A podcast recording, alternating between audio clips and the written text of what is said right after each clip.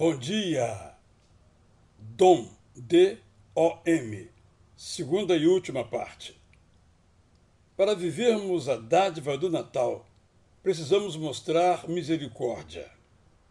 Sentir misericórdia é ser uma alma compadecida, é olhar solidariamente para as necessidades dos outros, é carregar os carentes, miseri em latim, dentro do nosso coração, em latim, cos. Misericórdia para conosco teve Jesus desde que nasceu entre nós, pobre como a maioria da população. Misericórdia teve Jesus em toda a sua vida. Ele não despediu a multidão esfomeada, mas alimentou.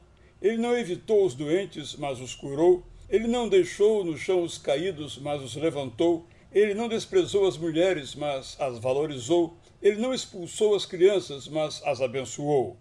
Misericórdia mostramos quando nos importamos com os outros, sofrendo juntos, chorando juntos, seguindo juntos, tendo para com eles as mesmas atitudes de entrega vividas por Jesus. A misericórdia torna habitável o nosso mundo, faz do deserto um pomar, põe mais gente na mesa para que a refeição seja para muitos e nos leva a conspirar em favor do que é bom e belo, justo e fraterno.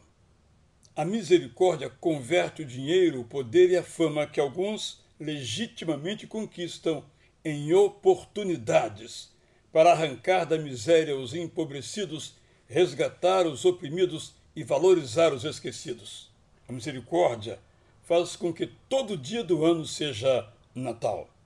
Prolongamos o Natal quando somos as mãos de Jesus que oferecemos para servir, os pés de Jesus com os quais caminhamos para ajudar, o coração de Jesus com o qual amamos os amigos e os estranhos, os humanos e os animais. A misericórdia torna viva a nossa vida.